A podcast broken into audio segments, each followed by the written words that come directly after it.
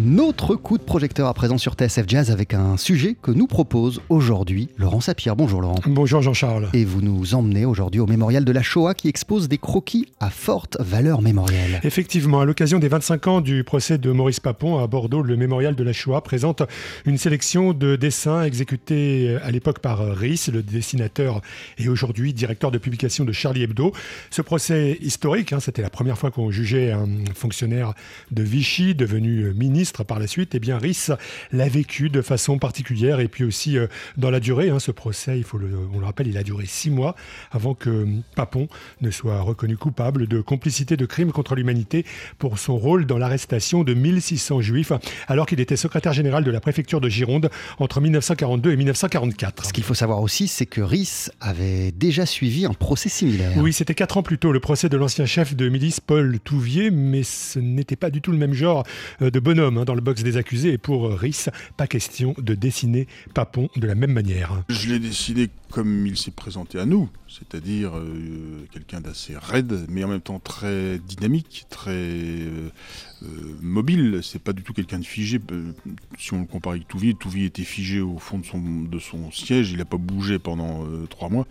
Papon, c'était quelqu'un de très pas agressif, mais presque. voilà, très, il répondait, parfois avec insolence. C'est quelqu'un qui a eu une, carrière, on va dire, respectable en tous les cas après-guerre.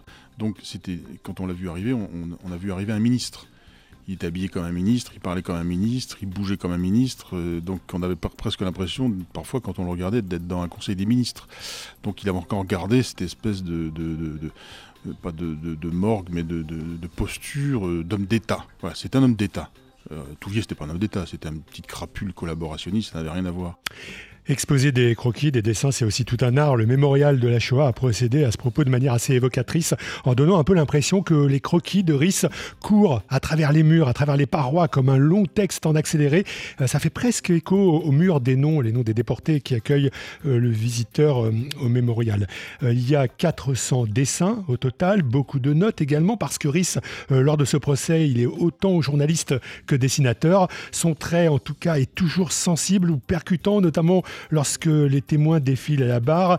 Euh, l'historien Robert Paxton, par exemple, ou alors l'écrivain gaulliste Maurice Druon, convoqué comme euh, témoin de moralité, entre guillemets, ou encore Michel Slitinsky, l'ancien résistant qui a été à l'origine du procès Papon. On retrouve Rhys.